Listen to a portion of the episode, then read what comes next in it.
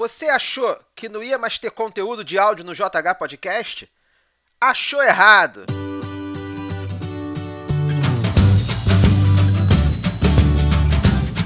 Eu tô aqui de volta porque essa semana eu, Fabrício e o Rômulo Marques gravamos um programa ao vivo lá na Twitch do Aftermath chamado um piloto, um programa piloto chamado Aftermath Connection. A ideia é pegar um assunto da semana e conversar sobre ele. E essa semana a conversa foi sobre pirataria nos board games. E o papo foi muito legal. Foi um programa piloto, a gente gravou meio aí no susto, falou assim: "Pá, vamos gravar". E é isso que saiu. O áudio do Rômulo tem uns pontos aí que estão meio ruins, aí teve uns problemas de conexão.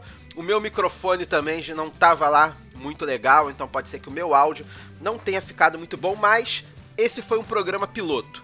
Então tá aí, escuta que foi muito legal. Valeu!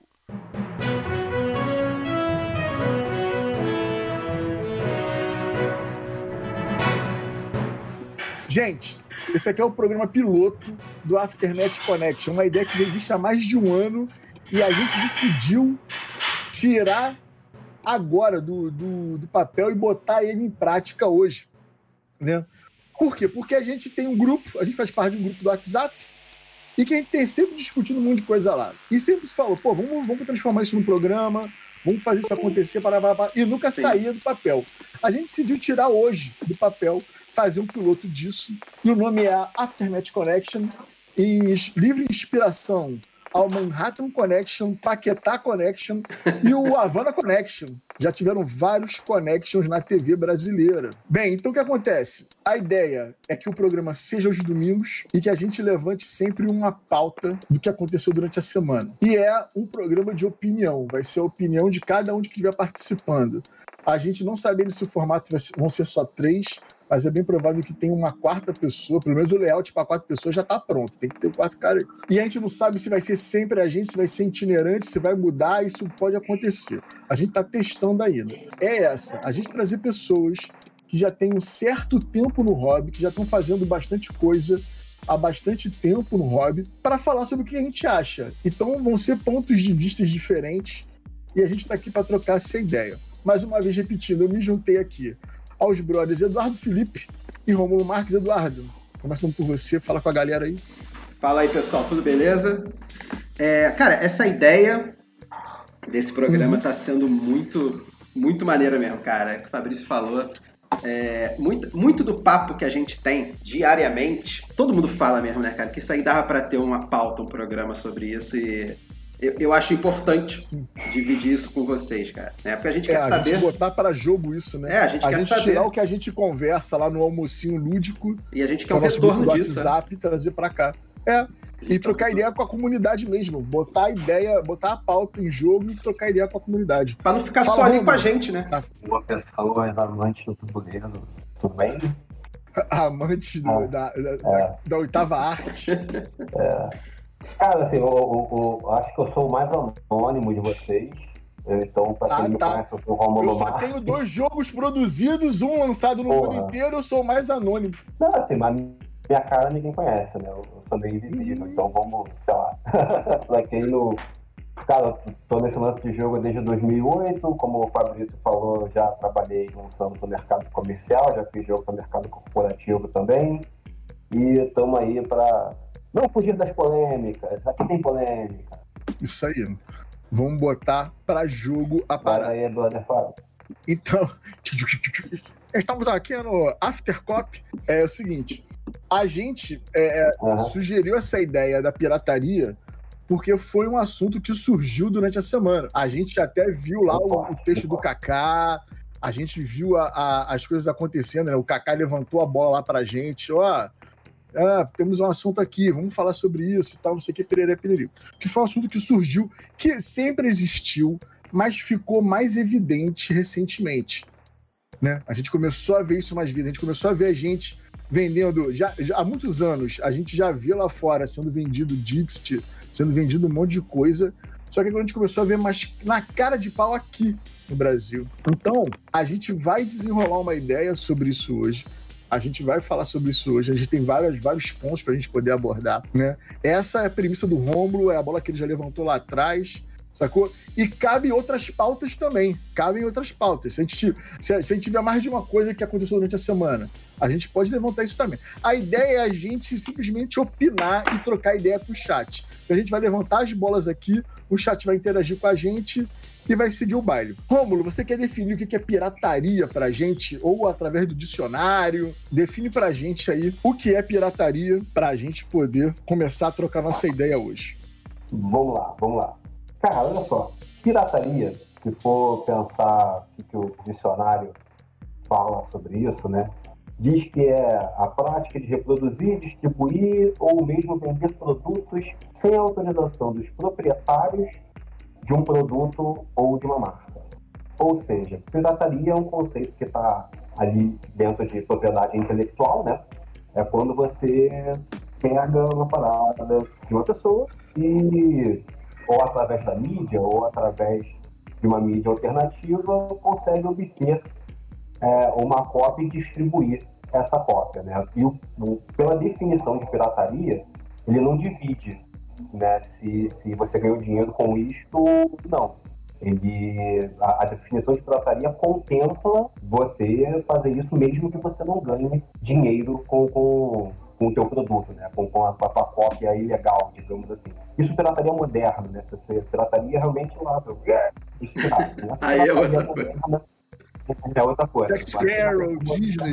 É. E pirataria, é pirataria é um problema é, é, moderno, né? Porque não, só começou a ter pirataria depois que a gente tem uma indústria cultural aí que, que, que presta atenção nisso, né? Eu gosto da forma como o conceito não separa se você ganha dinheiro com isso ou não. Eu acho que essa é uma, uma, uma é, não separar essas coisas é importante, porque é, existe todo um movimento ideológico sobre pirataria, né? Você tem Partido Pirata na Europa, você tem, inclusive ele tem no Brasil, que é uma galera que milita na ideia de rever todo o conceito que a gente tem de propriedade intelectual. Né? Então, é, é, o, o, o, em termos de opinião, é, é, eu entendo a vibe dos caras, eu do discurso dos caras e eu gosto de trazer ele para essa discussão, né? de que existe um, um, positivo na pirataria na medida em que você tem uma a, amplia né, a, a,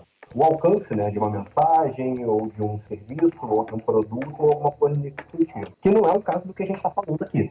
Para deixar bem claro, né, eu, eu, gosto desse preâmbulo, porque o que fez pirataria um desses assuntos que vão e voltam né, no tabuleiro, né, junto com a ideia. Porque, é, tem assuntos que são cíclicos né, na comunidade tabuleiro, tipo falar de comparar Mary Trash com Euro, a falar sobre mulheres. A Mary no, Gold. No hobby. É, Ultimamente eu descobri que tem gente chamando de a Mary Gold. A Mary Gold? Caraca. Mary Gold. É, essa eu nem sei o que, que, é. né? Não, e, e, é engraçado que o cara mete essa como se na língua inglesa trash também não tivesse sentidos positivos, né? Como se não tivesse trash metal, ou trash movie, né? Como se a gente. Como se o termo trash fosse uma coisa pejorativa. Não é. é. Explica um estilo. Não é que, que faz mais uma, uma, uma, coisa mais rude, uma coisa mais, né, mais bruta. Trash hoje, e o chamado cara não, ele quer separar para dizer que é bold. Fiz necessário, mas cada um usa a palavra que quiser. Isso cada qual, né? É, pô, vai, vai na tua brisa aí, brother. Então, por isso que eu gosto de, de começar esse assunto, né, sendo algumas coisas para poder mostrar sobre o que, que a gente não está falando, né. É, é, ali dos nossos papos do grupo do 320, eu sempre coloco uma coisa de, cara, não, olha, é, é, se não fosse pirataria, por exemplo, tinha muito menos gente de TI no, no Brasil do que tem hoje. Com né? certeza. Porque todo mundo, eu sou de design, conheço uma galera de assim, pô, todo mundo pirateou Windows, todo mundo pirateou CorelDRAW, Photoshop, CAD. Fabrício, tu que é de arquitetura, ia ter cadista no Brasil se não fosse pirataria? Até hoje, até hoje até hoje. Cara, eu vou, vou fazer uma história muito breve aqui, tá? É, hoje é muito difícil, eu trabalhei um tempo com desenho animado, então conheço uma galera desse métier. Hoje quase não tem animador disponível no Brasil, porque os animadores da minha geração, 30 e 40 anos, tá todo mundo fora. Todo mundo no Canadá, tá todo mundo nos Estados Unidos, na Europa, essa galera toda já sabia mexer. Porque os caras lá como eles programavam iam a vida útil inteira do CX2, ninguém sabia mexer no 2. Mas no Brasil já tinha gente usando o 2 desde que lançou, sei lá, 10 anos atrás, 5 anos atrás, sacou? Então, eles são vírgulas que eu gosto de botar no assunto, que não tem nada a ver com o caso concreto que a gente tá gente vai falar sobre aqui. É, eu, eu, eu, eu tenho um trauma muito grande com isso, porque lá no, nos meus 20 e pouquinhos anos, quando eu comecei a trabalhar, eu montei uma apostila do software que eu dava aula. E nem era AutoCAD, né? Eu, eu comecei dando aula de AutoCAD, que era altamente pirateado e tal. Hoje em dia é menos por profissionais liberais, porque você existe como gerenciar isso. Então, quando você tem que fazer uma, uma representação contra uma empresa que está usando coisas piratas, você manda a Associação Brasileira de Software lá. Não é a Microsoft, a Autodesk que vai, é ela. A Autodesk ela vai negociar antes. Mas aí, se a empresa não, trocar ideia, quem vai é a Associação Brasileira de Software, e aí o processo é o pacotão. Não é só o AutoCAD e o Windows, é tudo. Tudo que o cara tiver pirata, o cara vai tomar na cabeça e GG. Eu, eu, Fabrício, nunca tive esse problema, e isso é real. Ah, tu tem um software original, porque eu trabalhei muito para Autodesk. Eu sempre trabalhei para Autodesk. Foi meu primeiro emprego até 2000 e pouco, 2014 eu trabalhava como consultor para Autodesk. Hoje eu ainda faço algumas coisas, mas não sou mais ligado à marca. Mas eu fui durante muito tempo. Então eu sempre tive software de desenvolvedor. Né? Eu não podia usar para fazer projetos e ganhar dinheiro, mas eu podia usar para desenvolver, fazer a coisa acontecer. Então eu sempre participei dessas paradas. Eu, eu tinha conversas diretas com o time de, de anti-pirataria da Autodesk, que era a galera que não sabia nada do que o software fazia, mas conseguia lidar com isso. E hoje em dia existem N maneiras. Você pega a licitação pública que tem que entregar em determinado software. O cara já vai lá ver as empresas que estão tá participando. Pô, o cara tem duas licenças. Como é que ele vai entregar essa parada que precisa de 50 licenças? É assim que o cara faz. Ou é isso, é por denúncia que acontece no software. E, e, o lance do meu trauma foi que eu fiz uma apostila de um software novo que eu estava dando aula, que era um software de CAD voltado para arquitetura. Montei uma apostila, fiz. Irmão, oito meses montando a parada, deu caganeira várias vezes, porque era uma pressão. Eu era moleque, o dono da empresa queria apostila para ontem e tal, não sei o que. Blá, blá, blá. Fiz a apostila, a coisa ficou formatada e tal. Em menos de dois meses, ela já estava sendo vendida nas universidades, cara. Um cara fez aula comigo, tirou xerox e começou a vender minha apostila.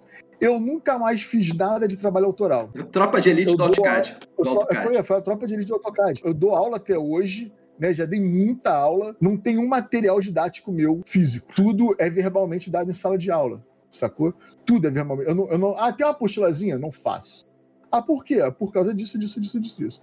Se você quiser, eu, eu tenho vídeo em evento explicando coisa. Eu tenho um monte de parada. Compartilha o vídeo aí.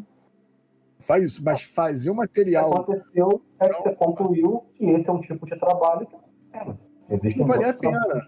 Era a dedicação, aí tinha que, porra, a parada tinha que virar depois para poder entrar grana pra gente. E não entrava, porque revendiam lá. Tá? Com relação à definição do lance da pirataria, é por isso aí mesmo. Né? Tem muita gente que vê uma coisa romântica na parada, né? mas acho que a gente tem que pensar muito, porque esse romantismo ele pode acabar com uma indústria, ele pode simplesmente exterminar uma indústria, um tipo de pensamento, um tipo de criação. Né? E isso a gente vai conversar mais para frente. Fala tua opinião aí, Edu. Cara, é, eu acho assim, o que eu tenho para falar sobre isso é algo que a gente realmente vai falar mais para frente, né? É, mas se a gente pegar é, no, no, Brasil, principalmente, a gente tem muito aquela cultura de, de coisa falsificada, né? É, principalmente a galera mais aí do subúrbio e tal, né? Ah, a gente, não tinha, a gente não tinha acesso a isso, né, Edu? Exatamente, né? Anos 80, 90 aí a gente primeira blusa do Botafogo que eu dei de presente pro meu pai era massa. Exatamente, não tinha acesso a essas coisas. Aí tinha aquela, é, aquela famosa gíria, ah, não sei o que, é do Paraguai, porque era falsificado. Mas eu já dei blusa oficial também, tá, gente? Era Fafal. Né? Era Fafal. A gente até... fala aqui, porra, Fafalzona. Pois é, até se a gente pegar a coisa do. Se a gente pegar, por exemplo, videogame, cara. Cara, eu tinha. Eu tinha amigo que tinha, sei lá, o Turbo Game da CCE. É, a Phantom System da Gradiente, né? O Phantom System vendido pela Gradiente era ilegal. Depois que eu descobri, caraca, essa... tinha o um Nintendo, né? O ele, NES. Ele, que ele era um upgrade. Né? Assim, os caras eles conseguiram dar um upgrade, acho que na fonte. É, não, é, e tinha um lance também. vender de volta para É, porque o negócio. Não tinha Nintendo no Brasil. Sempre teve isso, sempre teve isso, e isso é algo que está encucado, encruado na, na, na, cultura, principalmente do brasileiro. Pegar, por exemplo, já que eu falei de videogame, eu lembro que o Nintendo tinha o de 30 e não sei quantos pinos. Aí tinha console que, que o cartucho era, era americano pequenininho. E japonês. Era o americano, era o cartucho era pequenininho ou o cartucho era compridão.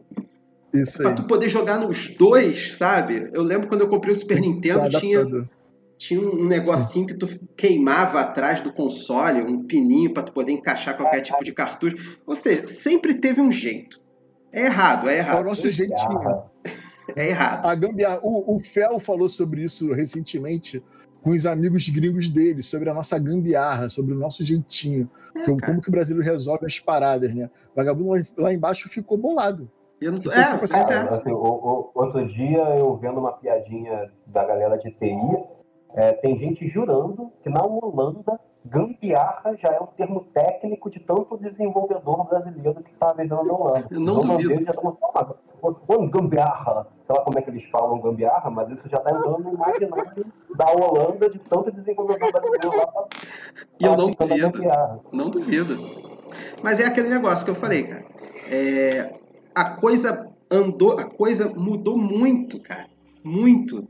É, conforme a tecnologia foi avançando. Se a gente pegar, por exemplo, streaming de música, a gente tem a polêmica da época do Napster, a polêmica com Metallica, por exemplo, né? Teve com o Napster. Isso, Isso foi aqui, no início dos anos 2000. Cara, hoje existe streaming de música. E o streaming de música existe porque teve pirataria. Exatamente, Isso é, uma coisa, é. Isso é uma coisa que eu acho muito importante. A pirata... Veja, a gente é formado para ser consumidor. Então eu tenho um problema muito grande em culpabilizar alguém que está fazendo aquilo para qual foi criado, que é consumir. O cara tem um desejo, ele vai lá e consome, ele dá o jeito dele de consumir. E o mercado tem que estar de olho nesse cara. Como é que esse cara está preferindo consumir deste jeito? Ele quer consumir assim. E as caras vão pensando, e o marketing existe para isso. Hoje existe um modelo de negócio onde, dando muito pouco, você tem a porra das músicas todas Tipo o Spotify, qualquer merda desse jeito. Os caras aprendendo. Meu irmão, o nego não quer mais pagar música. Não paga antes, quer pagar. Gente, como é qual é o preço? Esses, esses preços. Como que a gente vai precificar isso, né? Exatamente, como é que a gente vai gerar? E aí você, você tem uma queda gigante, né, falando de música, né, pirataria, o impacto, que é o case, acho que mais famoso para falar de pirataria. Mas assim, Netflix, coisa, Netflix, ninguém mais liga o que, que as grandes estão sendo para cinema. O nosso imaginário está nas séries, nas séries do Prime. Caras arrumaram o jeito e aquela porra não é Se você for lá no Pirate Bay, você encontra essa WandaVision, encontra. Mas isso não vale no Isso aí não inviabiliza o negócio já. Não inviabiliza mais. A gente virava a madrugada para esperar sair o episódio de Lost, que só saía lá fora. Exatamente. Arquivo X. Até chegar na Bandeirantes, como é que a gente via Arquivo X, né? Exatamente. Então, tipo, a gente, a gente, pô, a gente vai, a gente não vai tirar onda com isso. Isso, a gente, a gente tem o famoso caso que a Netflix quis se vender para Blockbuster. A Blockbuster não quis comprar o Netflix.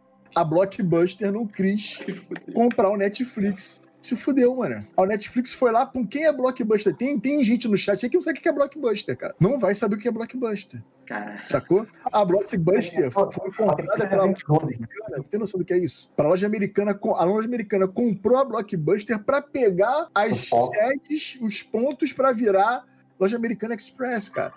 Entendeu? Exato. Então, tipo assim, a Netflix já tinha a, a, o visual, a maluco virou e falou: pô, tu não quer comprar, não? Esse novo conceito? Porra, tá maluco? Isso vai funcionar, não, mano. Ninguém tem internet para isso, não, não sei o que, não sei o que. Não comprou o Netflix baratinho. Netflix foi lá, detonou, meu irmão. Sacou? Detonou. Eu tava vendo ontem de madrugada, de ontem para hoje, aconteceu uma parada muito engraçada.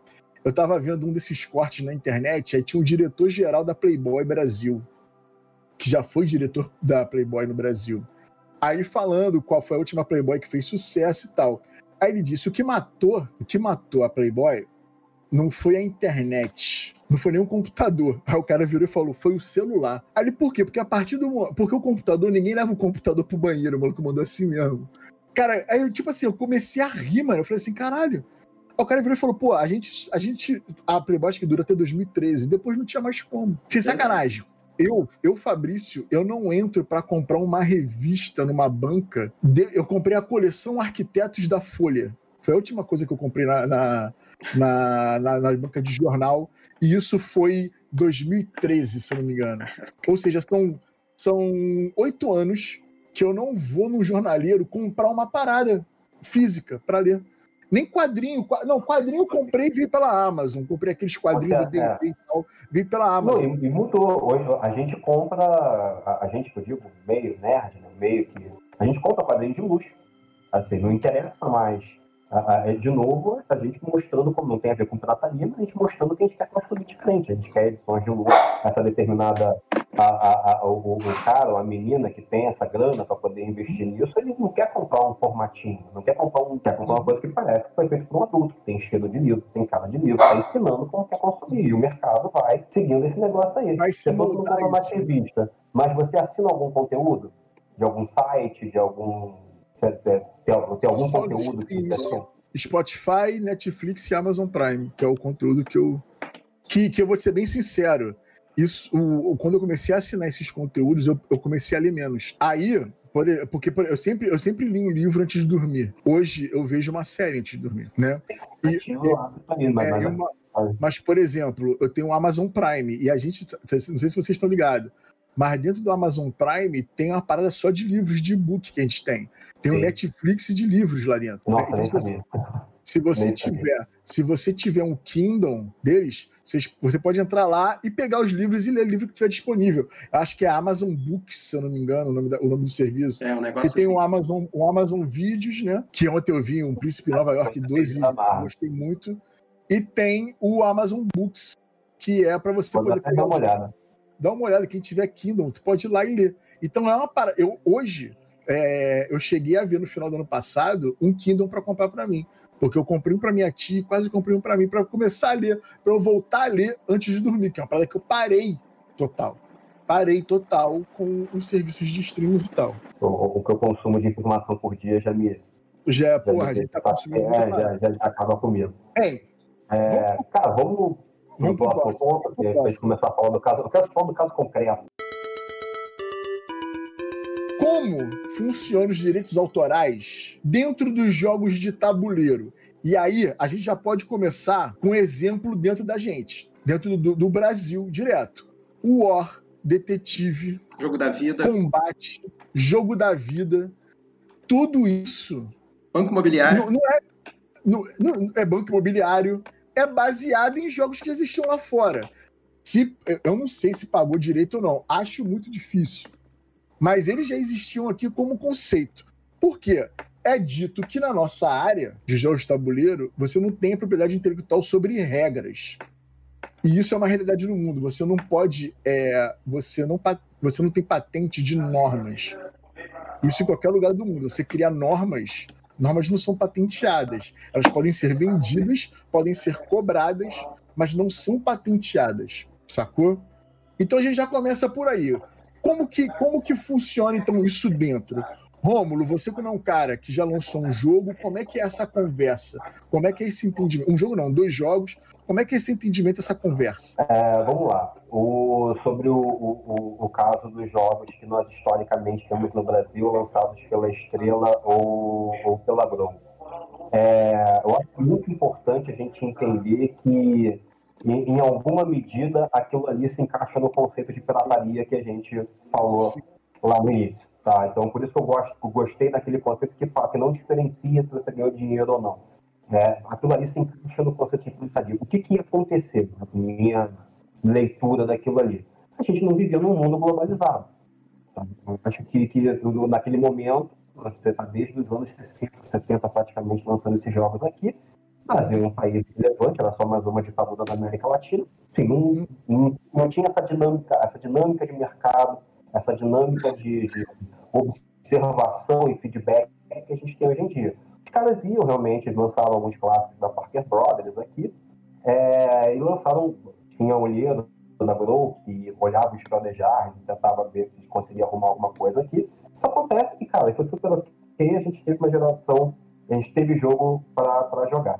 Teve um momento onde isso começou a importar, tá? É, não sei, não sei se alguém fora do, do, do, das empresas sabe, se de fato houve algum, algum, coisa, algum acordo né, entre Grow, Estrela, é, principalmente Estrela, né? E a Hasbro, quando a Hasbro veio pro Brasil. oficialmente para o Brasil, é lançando Monopoly, lançando uma série de coisas. Exatamente. É, eu, pelo menos, não sei, não, não sou insider suficiente da indústria para poder saber desse lance. Alguém deve saber. Em algum lugar, tenho curiosidade. Se eu, se eu, descobrir isso, eu vou ficar feliz de entender como é que as empresas se relacionaram. Fato que as marcas continuaram. E não sei se por conta disso, tá? que aí respondendo à sua pergunta, pode ter caído naquela questão de que é, é, isso é um, um tópico bem interessante porque tem dois lados que não, não se conversam e eu tenho a impressão que os dois estão certos. É, um é esse que você colocou, do, do, do, de que você não consegue patentear regras, não tem como ter registro intelectual de regras, porque seria equivalente, por exemplo, a você registrar a equação de segundo grau, por exemplo, um modelo uhum. matemático. É, todas essas coisas são impatenteáveis. Mas isso eu acho uma eu acho isso meio limitado, porque, por exemplo, código de software se registra. Se alguém um dia virou para eles e falou: ah, você não pode patentear software, use my beer e vai e patenteou. Com certeza eles têm poder para poder chegar aqui. De patentear isso. Beleza. Aí um pagar advogados bons o suficiente para poder gerar uma, criar ali um mecanismo legal de jurisprudência em relação a isso. Então, eu sempre foi meio, meio difuso para mim esse lance de você poder ou não poder patentear regras. Mas talvez isso tenha entrado no jogo, porque realmente existem algumas diferenças, nossa, é, umas mais fortes, outras mais sutis. Aí o outro lado da questão, né, que é do que diz que pode, né? Até no, no, no tópico lá do Ludopedia apareceu um, um advogado falando uma tese que eu achei sólida, eu achei super sólida, que colocou sobre a diferença entre mecânica e sistema. Então, por exemplo, rola dado é uma mecânica, isso de fato é impatenteável. Então, você pode mixar as mecânicas em outros sistemas, que é como a nossa indústria funciona, hum. né? É, é, é, raramente surgem mecânicas novas, né? Lá, a última grande mecânica que surgiu foi deck building, né? Isso tem coisas que a gente conversa sobre isso. E você faz um mashup, faz um remix, cria um novo sistema a partir dessas mecânicas. Esse sistema seria, de alguma forma, registrável, pelo menos no Brasil, pelo menos constitucionalmente, pelo que o amigo colocou lá na Ludopedia. Achei a tese forte, achei que ele estava muito bem embasado, queria ver um caso concreto, queria, queria ver a concretude daquilo ali de alguma forma, ou, sei lá, não, não sei se já houve algum processo, alguma coisa no Brasil nesse sentido, que aquela tese do amigo se né, manifestou. É, virou verdade, foi lavrada ali, não, algum juiz olhou aquele negócio e falou, não, concordo com essa tese, é isso aqui que vai funcionar no Brasil. Queria muito ver um caso concreto em relação a isso, que até como o Kaká lembrou lá naquele post dele sobre pirataria, né, acho que foi a Grow, né, com aquele tensão total, rolou um burburinho. Tiveram que mudar tudo de novo. Por quê? Porque hoje nós somos um mundo globalizado, você não pode simplesmente pegar um jogo e lançar num outro mercado. A comunidade vai vigiar, essa informação vai circular, vai chegar na editora. Aconteceu das empresas terem que chegar no acordo, porra, bota o nome do cara do caixa. Obviamente teve um acordo financeiro em relação a isso. Então, é, é, é um assunto que eu acho interessante porque você, você, tem um, exemplos concretos, né? E, as fronteiras, você tem que ficar bem atento em relação a elas. Para ficar ligado. E aí, Edu, passou por algum caso dentro da. Acho que a gente é mais ou menos como criador de conteúdo, a gente só tem como ficar observando de fora justamente esse lance do lance da estrela e da Grow, né? Sim. Da gente ver. É, eu já tive que explicar isso para uns amigos meus que entraram em lojas de criança, que o imobiliário falou, porra, tem outro banco imobiliário agora com o nome de Monopoly. Pois é. Aí cara. eu Aí eu tive que contar essa história toda. E vagabundo ficou assim, pô, tá de sacanagem que é isso. Eu falei, sério. Exatamente. E, e, a, a, a Grow e a Estrela, né, pra não ficar. É aquela coisa, né? Copia, mas não copia igual, né, cara? É. É, a gente pode ver, por exemplo, é, duas mecânicas nos dois jogos mais populares aí, que é o War e o Banco Imobiliário, que nos originais eram muito diferentes e, e, e assim, uhum. é, não é que muda completamente o jogo. Não, mas assim, pra mim muda muito, mas assim... Mas não, muda, muda. Muda a experiência. É. Muda a experiência. Por exemplo, no War, o, o, o, original, que é o Risk, né, a defesa joga só dois dados. Não importa se você tá defendendo com cinco. Você já jogou desse jeito? Oi? Você já jogou desse jeito? Já jogou desse jeito? Já joguei desse jeito, muda. É outro jogo. É outro, porque, caralho. por exemplo, a, a defesa já tem vantagem no empate. Isso. A defesa já tem vantagem no empate. Isso aí. E vai ter ainda o mesmo número de dados. Cara, não, não dá. Então, não importa quanto, com quantos exércitos está defendendo. No RISC, a defesa vai jogar só dois dados. Isso muda muito o jogo. E uma outra coisa que, cara, o pessoal fala, ah, eu jogo banco imobiliário leva 5, 6 horas de jogo. O Monopoly tem uma outra regra que também muda completamente o jogo, que é o seguinte. Vamos supor, estamos nós três jogando aqui, jogando aqui aí eu parei no único, né, na, na única, é, no único bairro aí que aparece em jogo de tabuleiro. Sei lá, parei no Flamengo, né? Só, Flamengo só aparece no banco imobiliário mesmo, né? Só tem no banco imobiliário. Só tem no banco A única imobiliário. coisa que tem próprio. A única coisa que tem próprio no jogo é o banco imobiliário. Parei no Flamengo, não quis comprar a propriedade no Flamengo, eu posso botar ele em leilão, cara. Isso é uma regra original do Monopoly, entendeu? Eu posso botar em No- leilão. No, do banco imobiliário, você simplesmente não compra e vai embora. Não compre, beleza, foda. Entendeu? Eu posso botar em leilão. Então o Rômulo que tá precisando daquele território, no- daquele terreno no Flamengo, eu falei, ele pode comprar. Eu boto leilão. acelera absurdamente o processo. Acelera absurdamente o jogo. Vira outro jogo completamente diferente. Então são pequenas regras. Tem no original que quando a Estrela ou a Grow trouxe pro Brasil lá na década de 70, sei lá, 80, 70, Uhum. não tinha. Cara, Isso aí. É uma Pô, e, o jogo, e o jogo ganha uma dinâmica de leilão. De é leilão. dinâmica. Exatamente. Não tô falando que o jogo é, é assim, é, é maravilhoso. Continua sendo um jogo né, bem datado, mas Complicado, é bem datado. é diferente, cara. E isso é uma parada que eu fui explicando pra várias pessoas. Tem um amigo meu que a gente zoa ele, fala que ele é campeão do Caxambi Open de War. Sabe qual é? Que ele era o melhor jogador de War do Caxambi, que é um bairro aqui do Meia. E eu estava explicando essa parada pra ele. E, e ele é meu grande amigo, que é o Rafael, grande amigo meu. Aí no outro dia, ele, pra me sacanear, mandou uma foto que ele tava na casa de um amigo dele, vizinho dele, jogando War. Aí eu virei pra ele e falei, porra, é a mesma coisa que se tu fosse amigo do dono do, da Casileiro Del Diablo e estivesse bebendo sangue de boi. É exatamente o que você tá fazendo. Você tá bebendo sangue de boi e é amigo do dono da Casileiro, sacou? Eu podia te apresentar paradas melhores, da coisa melhor que você tá jogando aí. Mas ele se amarra em War. Aí eu contei essa história pra ele, ele pirou. Aí eu falei, porra, no risco tu só defende com dois dados, não importa quanto. O transporte só pode ser um pra cada lugar. né? Verdade. Você pega cinco caras, você não pode pegar cinco daqui e jogar cinco lá na casa do caralho. Não, você tem que deixar. Você tem que. É, porra, não é assim. A parada é diferente. Sacou? Aí, porra, é outra dinâmica, é outra dinâmica, Outro é outra jogo. parada. É, tanto que a gente vê vários amigos nossos que são euro pesadão, euro lovers, que jogam Risk Legacy, né? O pessoal lá, o Camilo, o Márcio, essa galera que é euro pesada, joga Risk Legacy, porra. Sacou? Porque, porque é bom, é bom, é bom. E- Risk Legacy é bom. E quando, e quando a Hasbro, foi a Hasbro, trouxe esses jogos, as versões originais pro Brasil, eu tenho o Monopoly e tenho o Risk, Uhum. quando a Hasbro trouxe. É um jogo, é um jogo muito bom o. Risk que lançou É aqui. bom, é bom. Muito Não é bom. ruim, não. Ele não é ruim, entra uma mecânica de cidade, de capital, objetivos abertos. É completamente diferente.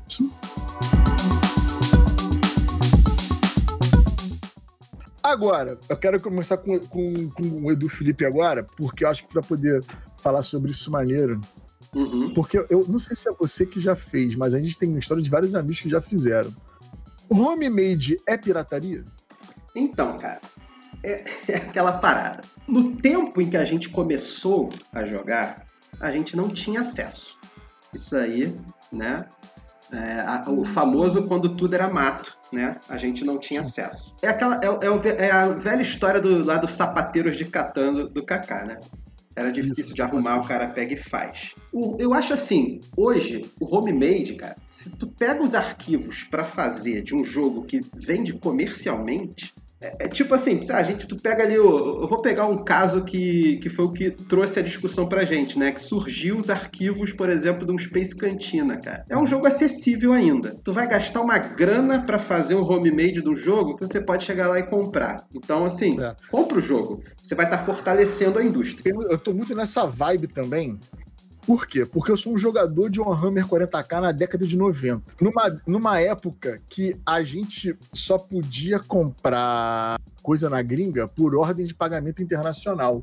Você tinha que ir no Banco do Brasil fazer o pagamento, pagar a taxa de imposto lá de 60%, sacou? Aí ia uma notificação do Banco do Brasil pro banco do cara, ou eu podia enviar um fax com um comprovante do, da parada pro cara. Galera, O fax era uma paradinha que ficava na linha de telefone que tu botava, era tipo uma Xerox. Xerox era uma parada que fazia fotocópia de coisas e tal. Que é o primeiro livro de RPG de todo mundo. O primeiro livro de RPG de todo mundo foi uma Xerox. E isso é outro ponto que eu quero entrar também. O primeiro livro de RPG de qualquer cara com 35 mais anos Foi uma Xerox. foi uma Xerox pirateada, brother. Exatamente. É isso, cara. É, É, é- isso. é o acesso, cara. o- é, eu me lembro que o primeiro pedido que a gente fez de Warhammer, aí a gente tinha um fórum chamado Warhammer Brasil, que era no Fórum Now, isso na década de 90, 96, 97, por aí. Na época que o Clube de Regata Vasco da Gama tinha um time de futebol. Aí um amigo meu de São Paulo, um cara, apareceu um cara de São Paulo no fórum, que hoje é um grande amigo meu, Silvio Martins, trabalhou na Devir, e hoje acho que está trabalhando com alguma coisa na Comini, se eu não me engano. Eu acho que está trabalhando com alguma coisa na Comini, no marketing da Comini. Indicação minha e do Tola. Foi muito engraçado. Um amigo perguntou: pô, tem algum cara para indicar para isso? Aí eu, porra, tenho, meu brother, Silvio Martins. Ele, caralho, é a mesma indicação do Fábio Tola. Então demorou, o cara deve ser bom mesmo. Mas enfim, eu acho que ele ainda tá na, na Comini, eu não sei agora. Aí ele, ele já trabalhava, ele era estagiário na Devir, e ele virou e falou: gente, sabe o que, que eu fiz aqui e deu certo? Que foi? Eu comprei um livro baratinho, botei dólar dentro e enviei pra loja. O cara, o cara fez isso. O cara comprou, o cara comprou o dólar aqui, botou dentro de um livro, empacotou e mandou como presente pro, pro dono da loja nos Estados Unidos. Aí o cara abriu, pegou o dólar e mandou a parada e falou. "É, Foi a maneira que ele usou de burlar o pagamento do cheque de ordem, da ordem internacional no Banco do Brasil, cara. Que O maravilha. nome disso cara. é evasão de divisa. Anota isso aí, chefe. O nome disso é evasão de divisa. Sacou? Aí depois a gente começou a ter.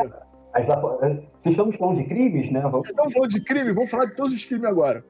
Então, eu, eu, cara, até hoje eu não me, até hoje eu não me esqueço. Eu comecei a trabalhar, aí abri uma conta no antigo Banco Real. Aí eu virei pro cara e falei, pô, esse, esse cartão de crédito internacional, aí o cara riu na minha cara. Ele, cara, tu é estagiário, cara, tu acabou de abrir uma conta, tu quer cartão internacional pra quê? O gerente mandou ir. E o gerente, ele era marido da minha chefe, que era dona da empresa que eu trabalhava. Aí o cara falou, porra, tu quer cartão internacional pra quê, cara? Tu ganha 300 reais por mês. Aí eu, pô, porque eu compro umas paradas. E 300 reais por mês dava pra comprar parada na gringa, só pra você ter uma noção. Dava, eu comprava um dava. Hammer lá. Aí veio o segundo passo do Hammer. Nem sei se eu posso falar isso, mas agora vai. Porque eu posso falar porque o meu exército hoje não é mais assim. No exército de Necrons eu comprei tudo na moral. Mas o primeiro exército de Necrons que eu tive, que era da primeira edição das peças de Necron, foi tudo pirata, cara. Por que, que a gente fazia naquela época? É, A gente, a gente não tinha como pagar 12 dólares numa pecinha, num HQ. A gente comprava um e a gente tinha duas pessoas no Rio de Janeiro que copiavam uma. Uma dessas pessoas vocês conhecem, é, não conhecem diretamente, tá? A uma pessoa de distância de vocês. A gente conhece uma pessoa que é muito amigo dessa pessoa que come. E depois eu boto isso no almocinho lúdico lá pra vocês quem é. Sacou? Era um cara até que. O cara até frequentava a Castelo das Peças e tal.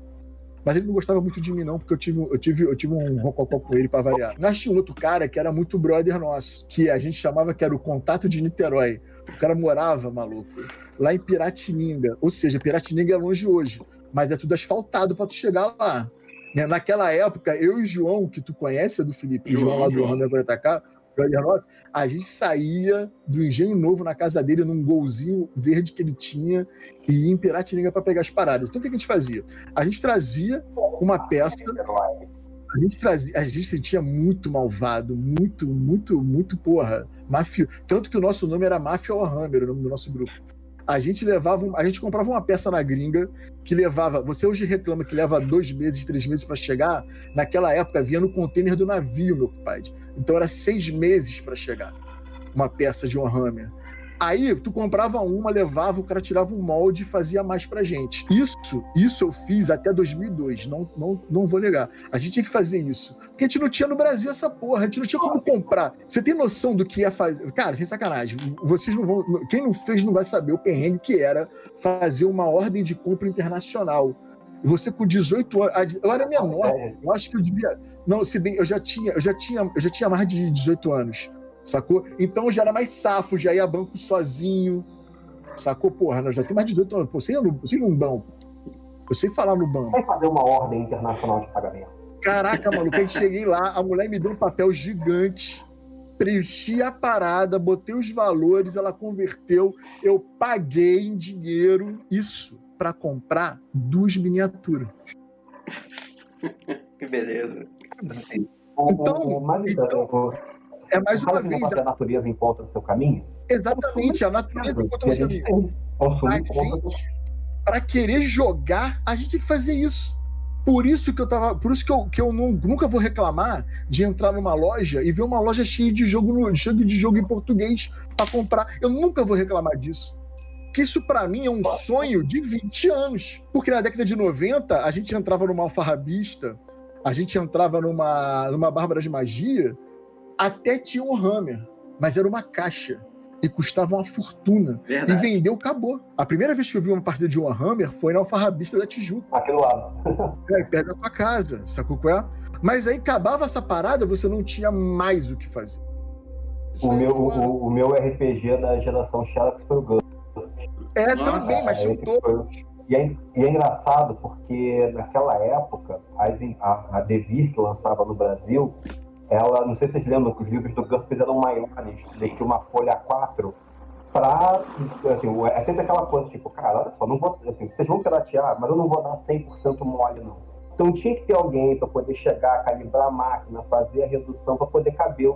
Eles faziam de propósito os livros um pouco maiores para ser mais difícil de você encaixar aquilo ali. Mas sempre tinha um corno que topava o trabalho e a partir feita a primeira cópia, ia embora. Né, no, o cara da Tia que se jogava também, caralho. Ele precisava daquela Exatamente, parada. É, que, é, que era, gente, é tudo fodido de, de, de, de, subúrbio, lá, pô, um é. trampinho ali não é. Então, é por isso que eu tento sempre não moralizar a questão da pirataria. Nesse Ou do sentido, é. assim, o, o, o consumo encontra seu caminho. Você tem que entender Sim. que você tem, tem, então, tem, tem toda uma influência ali em torno daquilo ali. Então, por exemplo, a minha, a minha opinião sobre homemade que é o nosso tópico daqui, é a sua necessidade de ter algo que você não consegue ter. Que não é acessível. É, e, e pra mim, o, o, que eu acho maluquice, maluquice, é um cara comprar um arquivo, por exemplo, do Space Campina. Pelo que eu vi, os caras estavam pagando tipo 60, 70 reais nesse negócio. Aí tu recebe, o cara compra aquela porra, parece que ele não tá sabendo o quanto ele vai ter que gastar de papel, de papel de qualidade, que você tá meio de cagado. Cara, se o maluco chega e compra aquela porra, imprime de qualquer jeito, vai jogar de qualquer jeito, cara, pra mim isso é uma, é, não, pra mim isso é uma situação tão constrangedora que eu não consigo nem culpar o cara. Pô, o cara tá com um déficit cognitivo tão é. bizarro aí que isso pra ele tá sendo uma experiência boa, cara. Vai usar milho, feijão e salpicão como recurso, cara. Não tem é, O trabalho pra fazer isso não compensa, cara. O trabalho pra fazer não, isso não fazer, compensa. Não, e pra fazer direito é caro. Caro, eu já fiz homemade. Quando eu prototipei muito jogo, eu fiz homemade, sabe? Você gasta de tinta de impressora, de papel, comprar um papel bom, uma colinha direita para poder colar para não ficar enrugado, para cortar direito. Dá errado, você tem que fazer de novo. Sabe, é, é trabalhoso. É trabalhoso. Você investe dinheiro comprando os arquivos, comprando o que você precisa para poder executar os arquivos, você gasta tempo. E não é pouco. Cara, com certeza a conta disso você conta duas, três vezes o Space Container. Exatamente. Então, para mim. Economicamente não faz sentido, é uma burrice. Não faz sentido você fazer um homemade de algo que você pode ter. É um preço acessível. E comprar por um preço mais barato. A não ser que não. seja artesanato teu. Tu tá fazendo isso para não pirar. A psicóloga mandou fazer, sacou? Pô, isso é, uma coisa que eu, isso é uma coisa que eu compreendo muito por exemplo, sei lá, um amigo nosso aqui do Rio tem uma. Antes do, do de ter o relançamento, que eu acho que vai relançar agora o board game original do Duna. Né, o Eric, do filme. É maravilhoso. Né? É, não, por exemplo, eu tava assim, pô, pô o, o Eric, ele você sabe, Duna, é, é, é, um, é um artesão tá, de miniatura, um artesão de cenário de Level 20 de artesão, ele, profeta. Pô, o maluco é pica das galáxias. O cara ele começou a se interessar por esse craft né, fazendo homemade, sabe? Ele, obviamente, ele é, o que ele faz é pirataria. Eu nunca vou, assim, é por isso que eu não moralizo, porque eu tenho que usar o termo correto, porque ele faz é pirataria. Só que, cara, eu não consigo moralizar aquilo ali e falar, ah, você está errado, porque nem toda pirataria é errada. Errado é o puta que tá vendendo arquivo. Porque esse cara tá ganhando dinheiro em cima do impulso de compra de, de desculpa, de um otário que vai, que, das duas uma, ou o cara vai comprar aquele PDF, pagar 65 reais e nunca vai fazer, ou seja, jogou a 65 porque ele não faz nada aquele PDF. Ou seja, ele está comprando uma coisa que não faz nada. Não faz nada. Ele não é, é, é diferente de você piratear um livro de RPG. Você chega lá e você, você consome um livro de RPG PDF. Isso é um outro rolê que a gente pode conversar também. Também tem uhum. opiniões sobre isso. Mas o cara vender um arquivo PDF de jogo de tabuleiro, cara, o cara está se aproveitando do impulso de compra de um indivíduo que deseja uma mercadoria, encontra ela ali a 60 reais e mete no carrinho de compra. E eu acho que esses caras são irrelevantes. Eu acho que esses caras não vendem é porra nenhuma. Cara, e quem compra, puta que pariu, brother. Você tá cara, tomando uma decisão muito errada. Comprar, não faz o menor sentido comprar. A gente falou muito do homemade no último ponto. Agora seria o entre aspas, né? Qual é o benefício de se ter um produto pirata de jogos de tabuleiro, tá?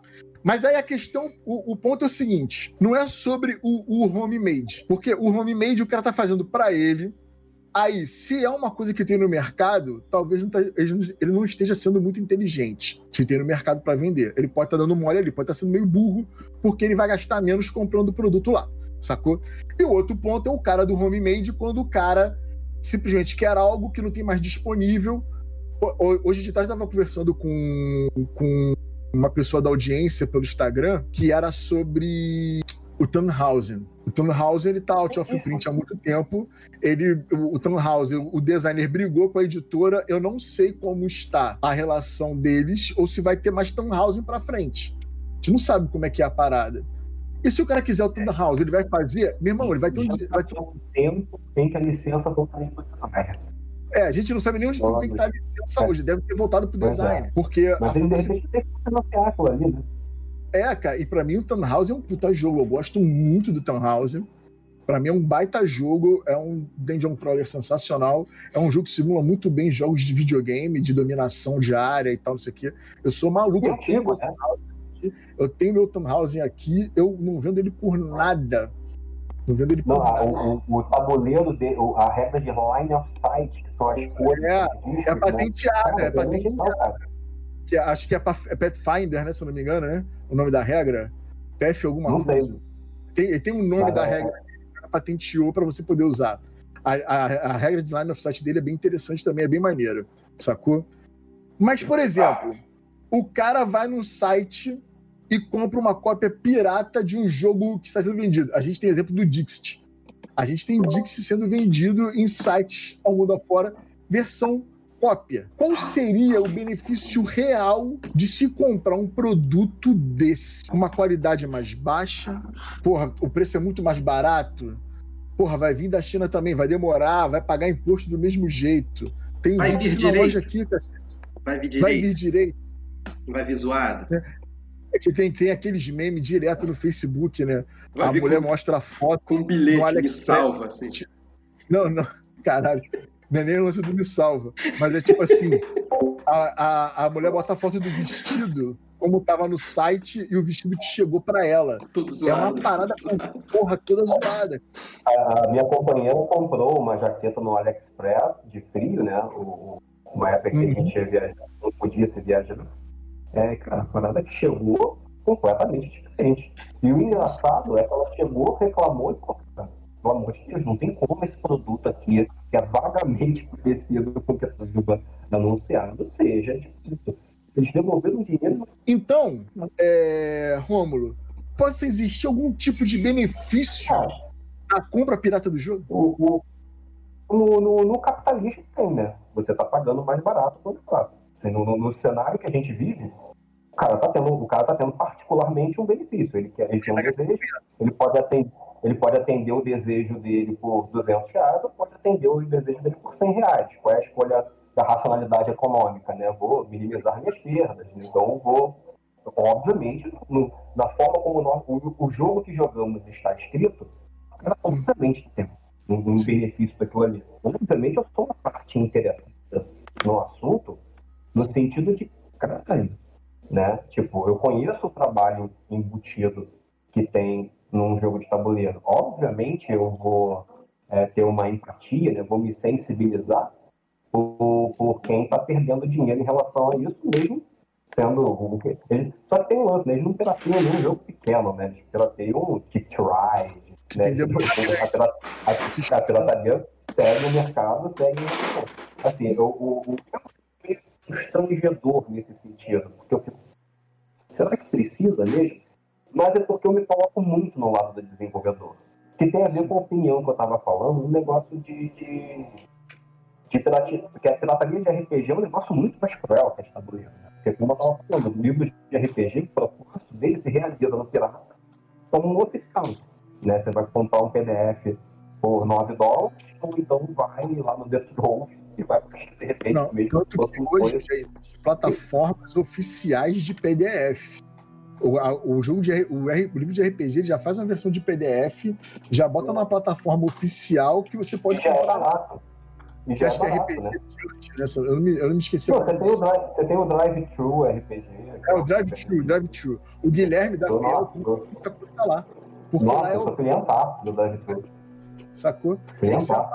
Uma parada que funciona. Funciona. Então, tipo É. assim, Mas assim, cara, mas assim, todo livro de RPG que eu compro no drive-thru RPG, eu estou comprando para ajudar o design. Porque eu já li ele PDF pirata. assim, Então, o, o PDF pirata que é, é uma realidade, assim, tem, eu sei que existem várias campanhas sobre isso, sobre, porra, não compro, coisa e tal. Pô, Mas às vezes eu compro, quando é muito barato, eu compro sem pensar. Só pra, tipo, porra, maneiro que o cara fez um RPG, eu gosto muito de RPG maluco, né? Eu compro uns RPG PDF de, de, uns troços sem pé nem cabeça, porque eu acho divertido a piração da galera. Às vezes eu olho lá, pô, o cara tá normal, tá um dólar aí, que, porra, por mais que o dólar esteja custando mais ou menos um milhão de reais, eu ainda posso Hum. dar um dólar pro camarada, porra, um dólar escreveu, ilustrou, ilustrou, fortaleço lá o cara. Agora uma parada maior, uma parada de 30 dólares, que tem PDF de 30 dólares, e eu já paguei 30 dólares um PDF, coisas que, que, que eu peguei, cara, não, peraí, só me, me, dá um tempinho aqui rapidinho, deixa eu Se é isso que eu quero, pra depois poder chegar e comprar. Não, e é engraçado, mas, mas, mas veja que isso é uma é fruto de uma reflexão ética minha.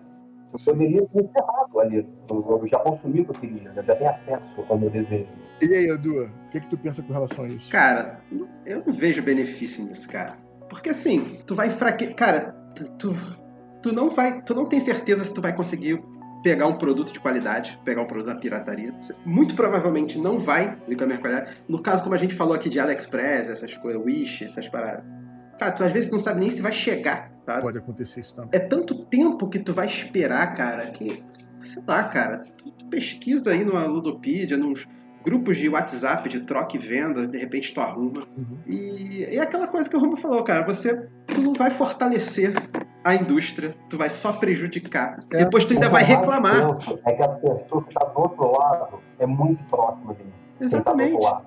Uma coisa, de repente, sei lá, você vai piratear música. Cara, tu não é músico, tu não entende o trabalho que música dá pra fazer, tu não entende o trabalho que música dá pra produzir, quanto emprego isso gera, quantas... Exatamente. Tem, você tem Cara, eu-. Eu Mas, cara, participo. tabuleiro é Eu tô participando do playtest do jogo do, de um jogo aí que vai sair do Leandro, do Leandro Pires e do Rodrigo. muito bom. Do Leandro e do. Rodrigo. Cara, eu, eu só participo do playtest.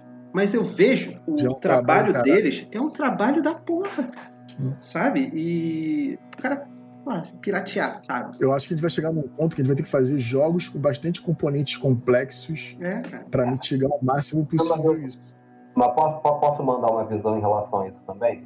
O negócio que eu estava dizendo que, que a pirataria sempre limada. Né? É, por exemplo, você não vai encontrar a pirataria do Tsukiji, do, que é um jogo do Leandro. Mas se um dia você estiver navegando no Wish e encontrar um pirata do Tsukiji, brother, é porque Tsukiji tá vendendo pra caralho e o Leandro vai querer isso. Então, Assim, Isso- troca uma coisa pela outra, só vai ter pirata teu porque tá vendendo pra caralho. Verdade. O cara A só Angela vai É, a Angela Rorô, uma vez eu vi uma entrevista dela, ela falou isso. Perguntaram pra ela quem tava sobre de pirataria, ela falou assim, cara, nossa, eu tô doido pra ser pirateada.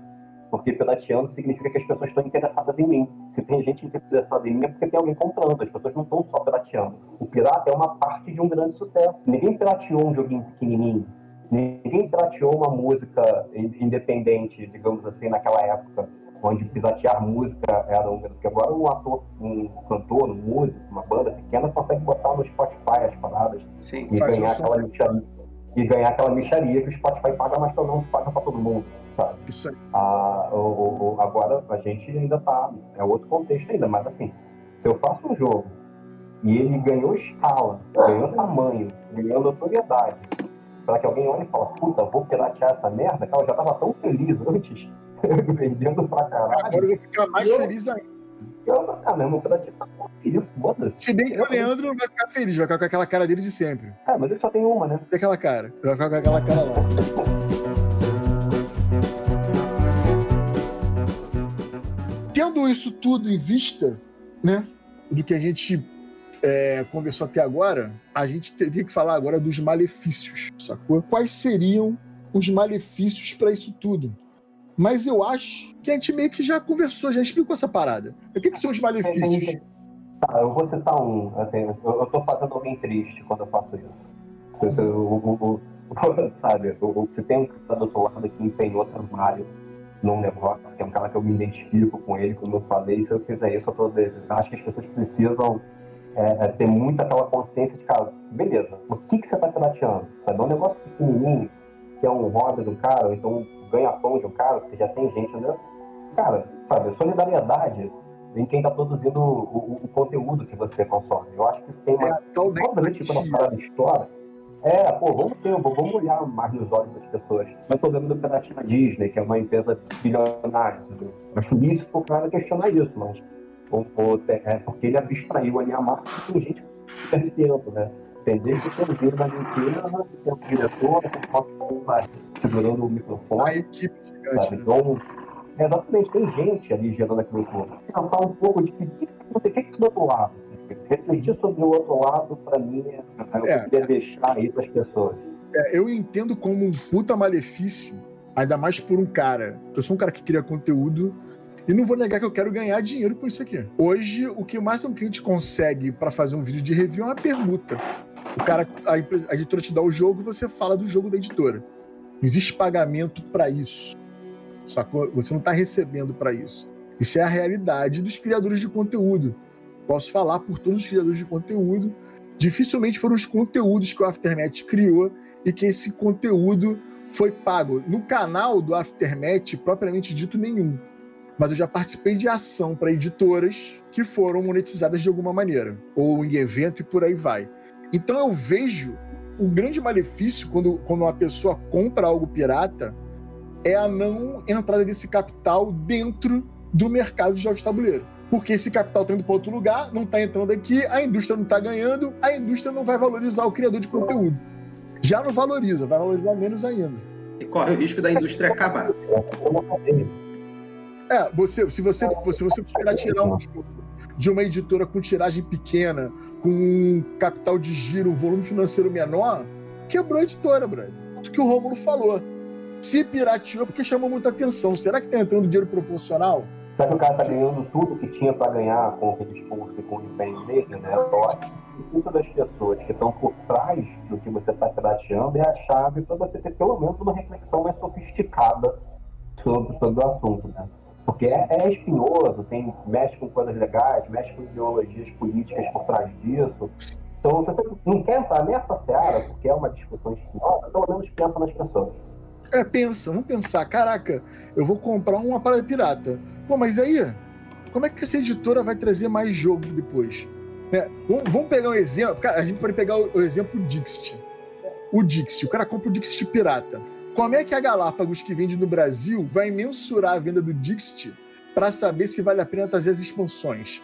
É fato, tem as expansões de Dixit é dar com pau. Mas bota outro jogo no lugar. A editora ela mensura se vale a pena trazer expansão ou não pela venda do jogo base. Se você está comprando pirata, você está diminu você tá diminuindo essa informação para a editora. É simples. É simples. Exatamente. Sacou? Eu, eu acho que quando o cara chegar nessa que você está colocando, o cara tem que estar engajado com, com, com as pessoas que estão naquele mercado. Porque ele pode chegar e falar, ah, porra, foda-se que uma empresa vai falir. Cara, beleza, mas pensa no que está por trás do, do, do, de uma empresa é, é, não conseguindo o, o, o, o, potencial que ela tem ali de estar tá juntando mais pessoas, mais profissionais para fazer jogos cada vez melhores. Cara, esse é um jogo que a gente está jogando, né? O, jogo dos mercados é um jogo que está em ação na nossa sociedade. Sim, né? é então, você, tá, você tem que entender o qual é o impacto disso. E ver onde que você se encaixa nessa parada. Exatamente, que lado é, onde que você está nessa equação, né? Assim, nessa equação, o Aftermath hoje e um esquema também de jogada histórica está na criação de conteúdo. Sim. E a gente vai continuar criando conteúdo e, e como é que a gente vai poder chegar e passar uma conta para uma editora? O vídeo para fazer um vídeo desse teu. Desse, para criar um. Eu não vou nem falar de vídeo porque não é só a minha área. Mas para fazer uma, uma informação, para criar um conteúdo sobre esse seu produto, custa X. Como é que ela vai pagar isso se não tá entrando o jogo porque o jogo foi pirateado? Então, cara, eu penso que é um, um lance que A todo cadeia mundo prejudica, né? a cadeia, toda, a- não, só a cadeia, mas todo mundo que está envolvido, toda a comunidade. tem- o, o cara que está comprando pirata, sacou? E tem o dinheiro para comprar o, o, o- da boa, ele não gosta da parada. né? Ele- E, e tem disponível, ele não, É, não é. Ah, se der merda, eu não tô nem aí, eu não jogo essa porra mesmo. É, não, ele não tá envolvido, né? Ele não tem É. envolvimento. Tu quebra um dente, tu quebra um dente da engrenagem da máquina, a máquina não funciona mais, né? É, o, o- não, e, e esse envolvimento, ele, é, ele justifica essas duas coisas que a gente já passou por aqui. Porque quando a gente estava colocando buffs ali, a gente estava envolvido no negócio. A gente estava tão envolvido que divulgou e criou cada vez isso. Se foi chegando jogos de tabuleiro, jogos de RPG depois, é porque a gente criou um envolvimento. E a gente estava tão envolvido com aquilo que a gente ficou comprando. Quando, porra, finalmente chegou a parada só e eu não. Sim. Foi uma empresa brasileira, que era Devir, muitas vezes, cara, obviamente eu vou querer que esse circuito, eu, eu, é, é, sabe, o, o sapateiras de Catan lá do Kaká, né, aquilo ali, pô, você pode olhar e pensar que aquilo ali é um momento chave que culminou no lançamento do Brasil. Eu Então, tenho um maluco, né, fez se dedicou a fazer aquela parada. Um exemplo meu também, não só com jogos físicos, mas com jogo digital. Eu jogo FIFA desde o primeiro FIFA em 94, que eu tinha o cartucho original do Super Nintendo. Cara, Depois, quando eu fui pro computador, eu comprei o 97 Pirata. Lá na Carioca. Do lado do metrô da Carioca ali que ficava aqueles malucos vendendo jogo pirata ali. Quando eu comprei o Pirata do 98, eu descobri o online. E descobri que pra jogar online não tinha que ter o ser original. É. Cara, do 99 pra cá, todos os FIFAs que eu, eu comprei o 99, 99, 2000, aí depois eu fiquei um tempinho sem. Dois, eu, eu fico tipo uns dois anos sem jogar, depois jogo dois anos seguidos e fico parando.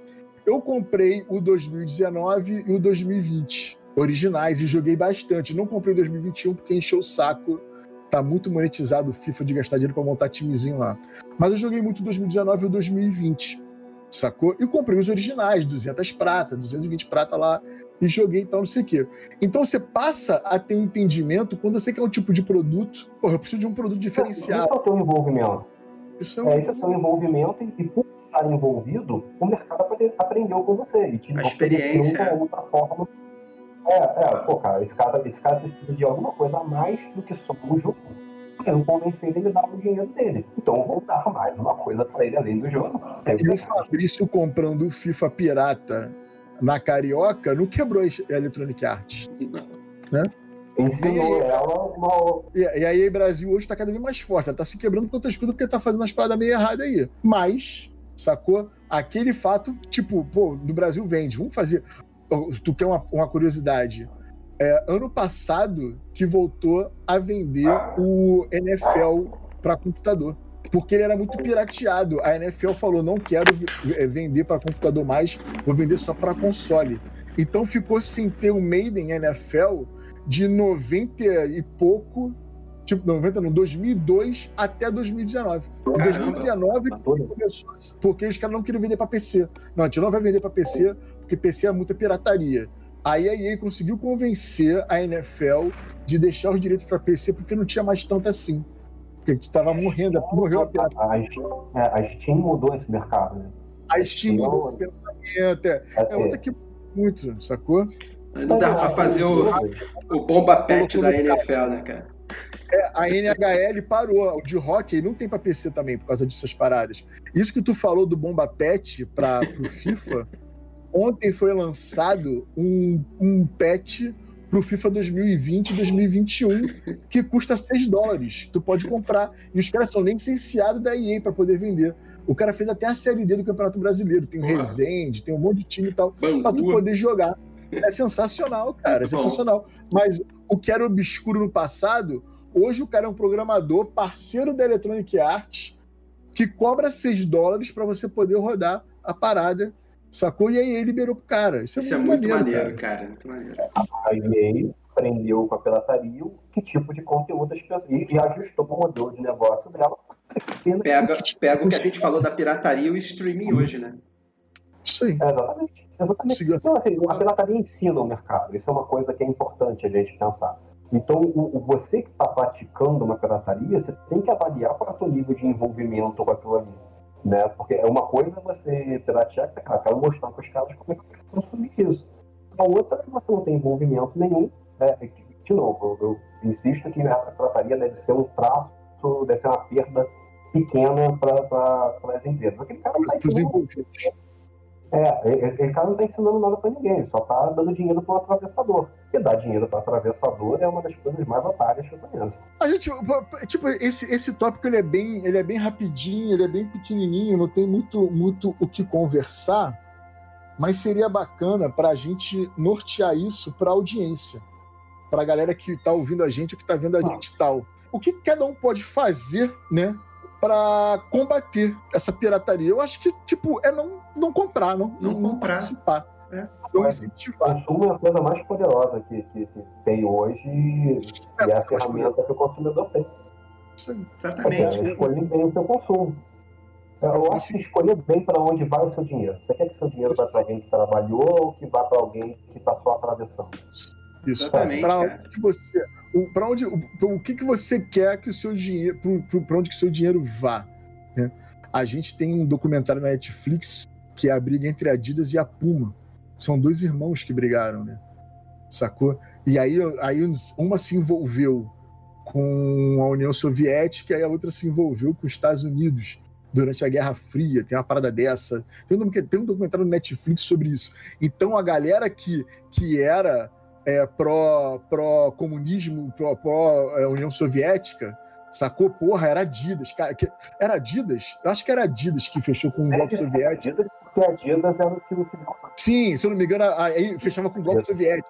Aí a galera comprava Adidas porque acreditava naquilo. O cara que comprava o Puma é que acreditava no outro. Sacou? Aí veio a Nike. Cara, tem, tem vários, tem, tem muito pensamento com relação a isso, que é o que, que você quer, de- onde você quer entregar o seu dinheiro?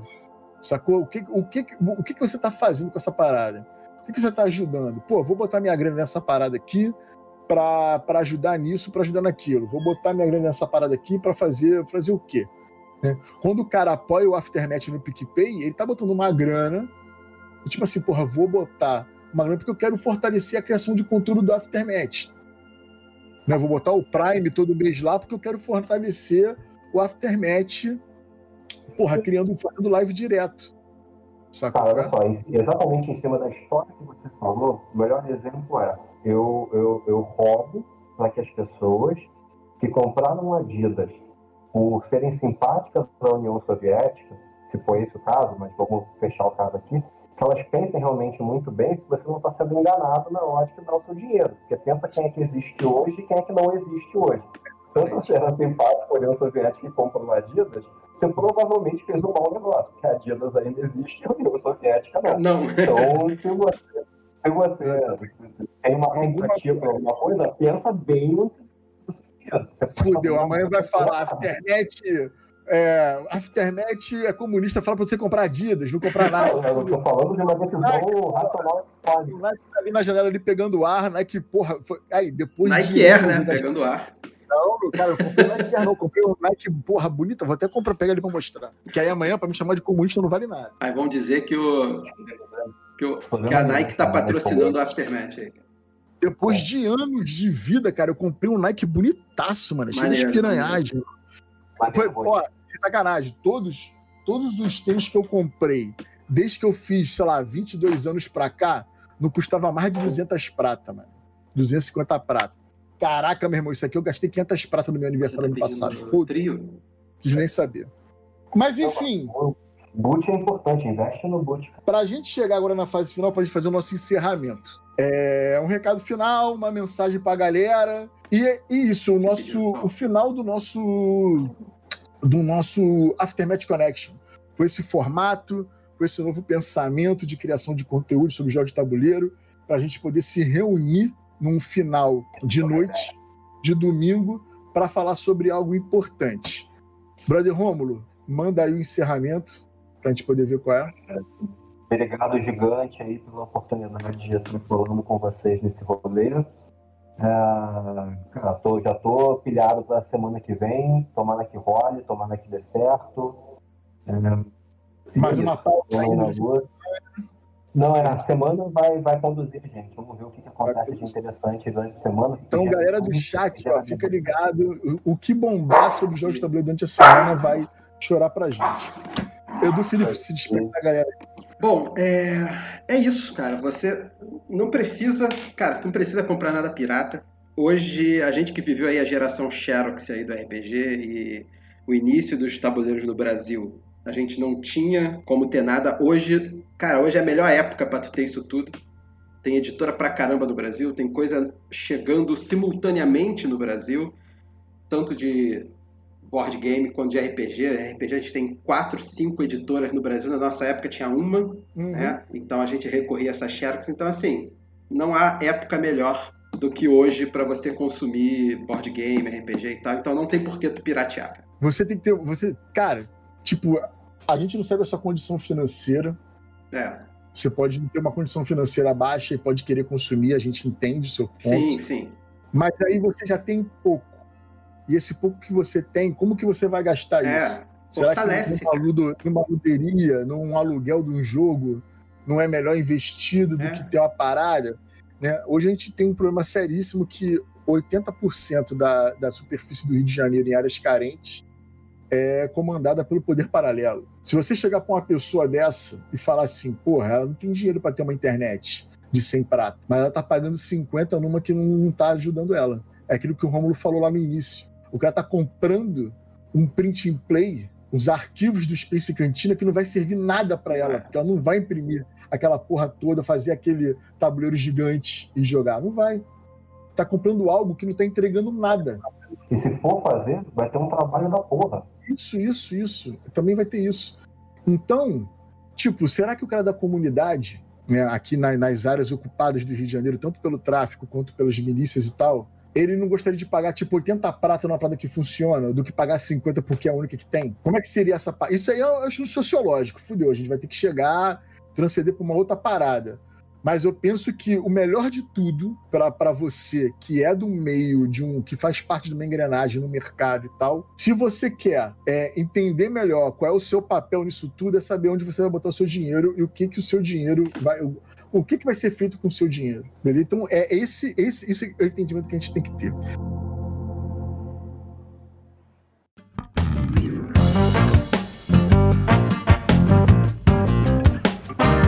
Bem, galera, estamos de volta. Vamos para as perguntas aí, mas antes, deixa eu agradecer aqui o DL Giga. Obrigado pelo seu subprime, isso ajuda a gente absurdamente. Nós temos uma meta, se a gente chegar a 100 subs esse mês, iremos sortear entre os subs um masmorra dentro of Arcadia e tem um escorrego Prime aí para fortalecer o Aftermath e poder ganhar. De Lauro mandou aí seu subprime. De Lauro, é você mesmo que eu tô pensando que mandou isso? Mas enfim, perguntas aqui. O que, que nós temos de perguntas, meu brother Romulo? O que você anotou aí? Vamos lá, anotei três coisas aqui que eu achei interessante da gente comentar. A primeira é a do Igor, que ele é, fala ali sobre a, o limite, a diferença entre plágio e pirataria. A diferença entre plágio e pirataria. Pô, isso é doido. Mas eu queria entender o que, que ele, tá falando de plágio aí. Né? Seria o plágio pra você, brother Igor? Bota no chat aí. Porque, veja, tem uma discussão muito grande no, no meio dos designers, né? Que é aquela coisa de o quanto os jogos se parecem quantos jogos têm mecânicas em comum, aí a forma tem um pouco nesse lance que a gente falou do banco bilionário, do banco, né? tem, tem um limite aí que é, eu acho uma discussão grande e boa, né? E necessária. é uma discussão muito presente para quem pensa em design. Né? É, cara, eu acho que tem que ter uma linha muito tênue, porque se a gente for entrar como plágio, falar né, que as coisas são muito parecidas, então é plágio, é complicado dentro do ambiente dos jogos de tabuleiro. a gente tem um problema sério. Não, não chega a ser sério, mas a gente tem um, um lance que é o banco imobiliário é um monopólio, porra. Sim. O OR é o RISC. Né? O CLU é o detetive e é isso aí. Não, não tem como fazer. Mas, por exemplo, tem uma parada que eu respondo até hoje, que eu me estresso quando tem que falar sobre isso, que é Space Cantina com o Grande Hotel Austra. Grande Austria Hotel. O cara que é hater do Fel, o, não digo nem hater do Fel, porque aí é foda porque é meu amigo, eu vou, eu vou defender mesmo. Mas o cara que é hater do designer nacional, o Alecrim Dourado, que a gente já estipulou, já criou o Alecrim Dourado, ele vai tentar de toda forma diminuir o Space Cantina. Vai. Mas ele não sabe que o Space Cantina é um financiamento coletivo anterior ao lançamento do Gran Áustria. O Gran Áustria veio depois. Ah, mas lá no BGG, a data tá antes. Tá antes porque é a data de lançamento. O Alecrim Dourado esquisito. jogo. Joguei playtest pra caramba do Space nada. Cantina, cara. Não, mas aí eu não vou entrar nisso, porque como a gente é amigo e a gente fez playtest, é. pra vagabundo falar que a gente tá passando pano não custa nada. É. Mas o que a gente tá falando é, vai lá no Catarse, no Catarse tem o Space Cantina lá, com o financiamento coletivo deles do final de 2014, com o jogo com regra fechada. Tava sendo desenvolvido. Eu, eu, o último, o último, proto, o último teste que eu fiz do Space Cantina, ele já estava em financiamento. O Warner levou na gruta, junto com o Mandina, jogou eu, o Gru e mais uma pessoa que eu não me lembro quem é agora. E já estava em financiamento coletivo. Era o último ajuste fino que o Warner estava fazendo. Que o Warner estava dando aquela amarrada para poder fechar. Eu, Aí o cara. do, do dev do Space Cantina desde quando ele não, tinha, não era Space ainda. Não era Space, e, cara, cara. Mas é, é, é muito estranho ser assunto essa Mas coisa. aí, ser Alecrim Dourado é para você essa mensagem. Eu não quero que você acredite em mim, porque aqui tem três pessoas que são amigas do Fel. Então você pode achar é que a gente tá. e do Warner. Do Warner também. O Warner é brother nosso pra caralho. A Lu, mulher do Warner, é nossa amiga pra caralho. Então você não precisa acreditar na gente. Não precisa, nem quero que você acredite em mim. Mas se você for no Catarse, tá lá o seu esquisito, sacou? Então, antes de ser haterzinho, de querer ser o alecrim dourado da sua comunidade fechada. Na época, eu fiquei muito bolado de ser assunto, cara. Porra, é bizarro. Até hoje ainda tem uns caras que metem esse caô, meu irmão. Porra, maluco. Para de ser esquisito, cara.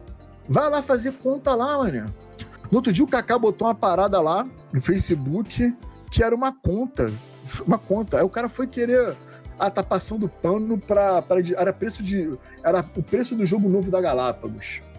Que é do mesmo cara do The Mind. Aí o cara foi falar que o Kaká tava fazendo. tava passando pano pra Galápagos porque o Kaká fez a conta que se você comprasse lá fora seria mais caro que comprar pela Galápagos. Aí eu falei, porra, fazer conta é passar pano? É esse tipo de esquisito, cara. É. Tem a galera que quer, quer ser esquisita, quer se, quer se destacar, quer tirar onda em Facebook e sai falando merda. Para de passar vergonha, maluco. Porra, faz a porra da conta lá. Pronto, já fiquei, já, já, já fiquei puto da. da porra, quando não é o Vasco, é esses esquisitos. Beleza, Bem, vamos, mas, mas, eu acho que esse papo aí de plágio dá. É, o, aí eu vou botar aqui, o meu lance era clube versus detetive mesmo. É essa pegada. É, é, não. Aí eu, a gente falou aqui no programa, é. Cara, é. É o... Tem outro que eu queria também, o Colonese mandou um abração pro Edu e fez uma pergunta que eu acho que, que você vai falar bem, brother. Tipo, quando a empresa para de dar suporte para um produto, descontinua um produto, que seja alguma coisa nesse formato né, de lançamentos contínuos, coisa e tal, se isso incentiva a pirataria ou não. Então. Conta aí tua experiência com, como jogador competitivo, né? Que consome esse tipo de produto. Se, eu, se é o Colonese que eu tô pensando, Rafael Colonese, hoje, essa semana fez um ano que nos reunimos pela última vez para jogar X-Wing. Nosso querido jogo é. de navezinha, lá na estante 42. É, essa semana vai ser pica, essa semana vai ser aquela... gatinho de um ano de muita coisa. Aquela famosa, Rafael deve lembrar disso, aquela famosa manobra do Sontirfel que eu te coloquei fiquei atrás da tua nave e sentei o, sentei o dedo. Mas, então, sobre o cenário competitivo, cara, a gente tem um sério problema sobre o suporte, que é o seguinte, a gente cai um pouco e é o que está acontecendo muito nos grupos de Wargame, pessoal imprimindo uhum. muito, muita miniatura impressora de resina. O que, que acontece? O lance que o Fabrício falou. Eu vou dar um exemplo claro, tá? O Star Wars Legion não é mais vendido no Brasil. Não é mais distribuído no Brasil Star Wars Legion. E tem um problema. Se você então hoje quiser comprar Star Wars Legion, você vai ter que procurar na Cool, na cool, na cool Stuff ou na Miniature Market. Só que acontece o seguinte. Na gringa. na gringa. Só que acontece o seguinte: se você for lá na Cool Stuff ou na Miniature Market e botar qualquer produto de Star Wars Legion no teu carrinho, ele vai dizer que não vai mandar para o Brasil. Porque a Asmodee barra Fantasy Flight proibiu a venda nesses sites de produtos para o país que tem o distribuidor deles no país. Então entra aí no paradoxo aí do paradoxo do, do bonequinho, né, cara? Você não pode comprar lá fora porque existe uma distribuidora da empresa aqui no Brasil. Aí que é uma, não está vendendo. Que não está mais vendendo. É uma lei que eles botou. Então, assim, vai fazer o quê? Tem um, um, um cara em Portugal que vende. Uma loja. Os caras mandam pro Brasil. Mas é uma loja tipo. Tipo a loja nossa que a gente tem aqui, sabe? Uma Red. Sacou? Não tem uma quantidade absurda para alimentar um país. Não, não tem. O cara esses dias mandou aí uma mensagem para mim, ó, chegou, sei lá, três miniaturas. Enquanto a Cool Stuff Inc. 40 enquanto a Cool Stuff Inc. A Inc. em Maitland tem um armazém gigante atrás Exatamente. da loja, que é o armazém central. Só, aí, é aquela, aí é aquela história, cara. A gente tem um cenário competitivo aqui de Legion? Não tem, não existe. Mas o pessoal joga, o pessoal já está jogando no proxy, né? Para quem não conhece o termo proxy aí é usar, não é pirataria, mas usar um, um familiar. Isso pra... foi minha vida no Warhammer 40k. É, o outro exemplo aí. Proxy, um drop pod, ele pegou uma coca de 2 Big Coke, né? pegou um Big Coke, quando... Big Coke na mesa aqui é, é o drop pod. Quando saiu o X-Wing 2.0, né? A Galápagos demorou a, a trazer as a coisas, trazer. que teve o, o, incidente lá do navio, né? Que o container caiu, deu um rolo danado, atrasou e tal. Então a gente tinha kits de conversão da primeira para a segunda edição aqui, mas não tinha o jogo base. É, era uma loucura. Exato. Você disse, foi um, cara, um acidente, né? É. É, a culpa é da natureza, a culpa não foi da Galápagos, foi da natureza. Netuno tá jogando X-Wing pra caralho, né, mano? É aquela coisa, né, cara? Passou ali no. Foi ali, foi ali pelo. Foi ali pelo Cabo da Boa Esperança, né, cara? Tivesse um Vasco da Gama guiando eles. passava tranquilo. Mas... Podia cair depois, mas ali ia cair depois. Mas... É. é. Cara, mas, mas o pessoal usou muito proxy pra jogar X-Wing 2.0. É. Cara, e é isso aí, você tinha. tem que fazer isso pra poder jogar. Você tem que fazer isso Senão não jogava. A gente teve uma etapa de torneio aqui no, no, Rio, que era o torneio proxy. Era um torneio que valia proxy. Senão não ia ter torneio. Não ia ter torneio. Cara, eu, eu não vejo isso. Eu, eu passei muito esse problema com a Hammer. Com a Hammer é, porra, tipo, sei lá, eu acho que do, do, dos 10 anos que eu joguei muito a Hammer, que foi, sei lá, de 96 a 2006, dois anos foram tranquilos três anos. Mas isso aí era o resumo, porque o cara não enviava para o Brasil. Teve uma época que a Games Workshop proibiu catálogo online nas lojas para vender. Tu só podia comprar pela loja da Games Workshop. A sorte que o meu grupo, da minha galera, a gente era amigo do dono da War Store, que fica em Nova Jersey. Aí o cara vendia pra gente por e-mail, porque pelo site não podia vender. Sacou? Pra mim, o problema não é nem descontinuar Galápagos. Por que, que a Galápagos, já que tem vários amigos lá, por que, que a Galápagos não vira e fala assim, porra, libera pro Brasil? Eu já não vou vender, libera essa porra. Talvez, ser bem sincero, é isso não é nem um problema da Galápagos. Não, às vezes não é nem problema da Galápagos. Talvez eles já tenham até dito. Talvez eles até já tenham feito isso. Mas o Monique falou, não. É, é, é. Pois é, então, é, às vezes a galera vão bater na Galápagos. Às não é vezes é isso não tá nem, no, nem na mão da Galápagos, cara. É. A Galápagos não pode fazer absolutamente nada porque não é, não, não cabe a ela falar sobre essa parada mesmo, sobre isso. Tem outra aí? Tem, é. tem outra. O, uma pergunta do Igor também, se o caso que a gente conversou do Phantom System, se ele é a mesma coisa do caso do, do Monopoly Banco Imobiliário. Eu acho que não. Eu acho que não. Porque os caras, da, os caras da Gradiente chegaram a falar com o pessoal da Nintendo, chegava inclusive, pelo que eu vi no documentário aí, oferecer o, as, as, as, os avanços né, que eles haviam feito no chipset, na, na arquitetura interna do console para os caras, e a galera lá meio que acabou, né? E a. e, a não vi a, gradiente, a Estrela não fez isso. A Gradiente, ela operava na Zona Franca de Manaus, né? Sim. Então ela já produzia aqui.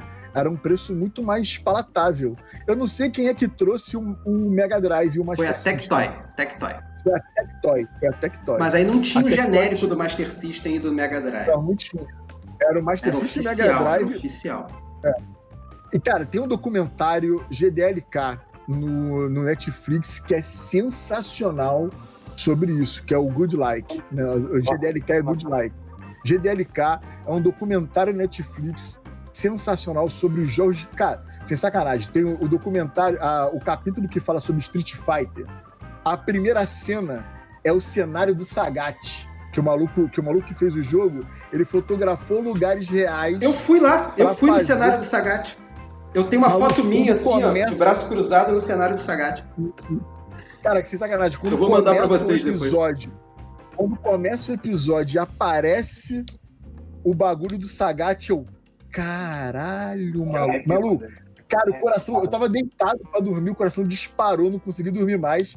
Aí depois o cara fotografou Tóquio. Aí ele, ele vai na casa de banho, que era o cenário do Honda. Cara, eu explodi, mano. Eu pirei, eu pirei. Então, qualquer um aí que, porra, foi adolescente na década de 90, jogou videogame há mais tempo, antes do PlayStation, maluco, assiste GDLK que tu vai pirar. E quem veio do PlayStation pra cá, assiste para saber como é que era antes, cara.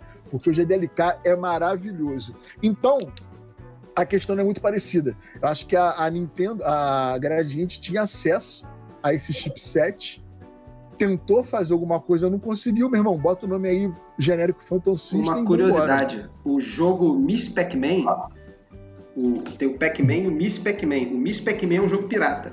Que Eita caralho, é, essa porra. O, o cara jogava o Pac-Man, aí ele queria um jogo com mais dificuldade. Aí ele tinha dentro da. Ele é um do, né? do, é, é um dentro do dormitório dele, da, da faculdade, ele tinha uma máquina de Pac-Man. Aí ele queria fazer um jogo mais difícil. Aí ele criou uma versão mais difícil do jogo, modificou o chipset para uma versão mais difícil. Aí a Namco, acho que é a Namco, a, a detentora dos direitos do Pac-Man, descobriu, porque ele estava vendendo o chip, né, era a placa do jogo, né, estava vendendo, aí processou eles, eles conseguiram fazer um acordo com a Namco, de, porque o jogo, o Pirata fazia tanto sucesso, eles conseguiram um acordo com a Namco e passaram a comercializar, só que não podia botar o nome de Pac-Man. Aí botou Miss Pac-Man, que era a esposa, a namorada do Pac-Man.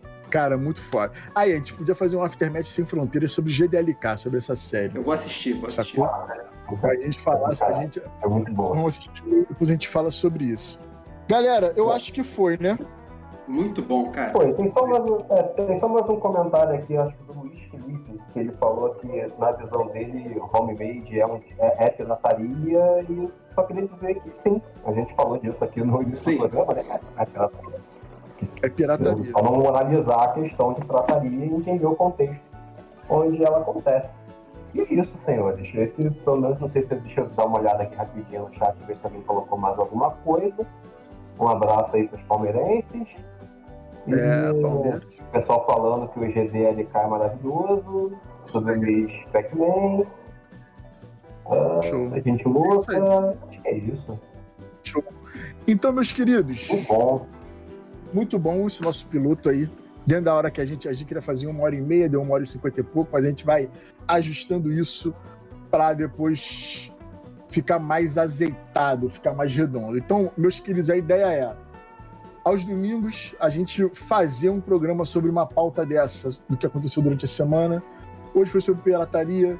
Semana que vem a gente vai ter uma outra pauta que a gente ainda não sabe qual é. Vamos esperar a semana passar para ver qual é. A gente se reúne domingo que vem. O horário, a gente começou às seis, mas a gente também. É tudo teste, galera. Tudo teste. Vai depender muito da reação de vocês. A audiência foi boa, a participação de vocês foi muito legal e tal.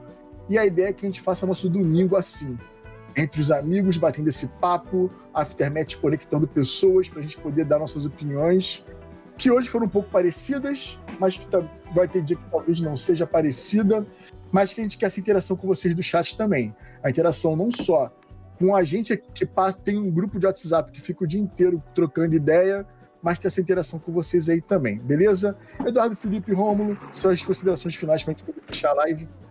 Cara, só agradecer aí vocês que mandaram pergunta. Pô, é, agradecer a ideia aí saindo do papel, né, cara? Disso, né, cara? Porque é muito bom. Um ano, mais de um ano. Né, cara? É muito tempo. E é isso, cara. A gente vai estar sempre aí. É, a gente não está podendo jogar junto ainda, mas a gente está aí online do jeito que tá. E é isso, cara. Ó, é... De repente a gente bota, bota esse conteúdo aí em áudio lá também. No, Sim, a ideia é o, no podcast. o Eduardo Felipe transformar esse podcast né? no Jogada História. Então, é, para saber quando vai sair, segue lá no Instagram, arroba Jogada Histórica, que você vai ficar sabendo quando sair. Eu não preciso nem falar para vocês votarem na gente. E vota na gente no, no Prêmio Ludopedia. Prêmio Ludopedia. Tudo que a gente está concorrendo aí vai no Prêmio Ludopedia, Jogada Histórica Aftermath. Essa semana agora vai ser a última, então vai lá e escorrega o seu voto na gente para fortalecer. Brother Romulo. Ah, queria agradecer novamente aí a oportunidade de trocar ideia com os maiores nomes do tabuleiro carioca. Alternativo. tabuleiro alternativo. É, e, cara, obrigado aí a galera que ficou ouvindo a gente, obrigado a galera que vai ouvir a gente durante a semana aí, seja no podcast, seja no YouTube. Ah, e é isso, mal posso esperar pela próxima semana. Vamos ficar aí durante a semana inteira debatendo, discutindo e, e conversando sobre a nossa pauta. E aí, toda semana, vamos estar aqui dando esse fechamento, né? Fazendo, pô, trazendo um pouco de opinião e debate sobre os grandes acontecimentos da semana no Você mundo. E, ó, esse só... É Aftermath Connection. Aftermath Connection. Galera, beijo, forte abraço. Se for sair de casa, mete a máscara que voltou a dar merda, voltou a ficar ruim, sacou? E vamos ficar tranquilo que se a gente ficar na moralzinha, diminui a parada, geral vira jacaré, com 5G também, porque as vacinas transformam em jacaré e bota chip 5G na gente. e a gente fica tudo conectado, mais ainda. Beleza? Cuidem-se, valeu! Até mais! Até mais!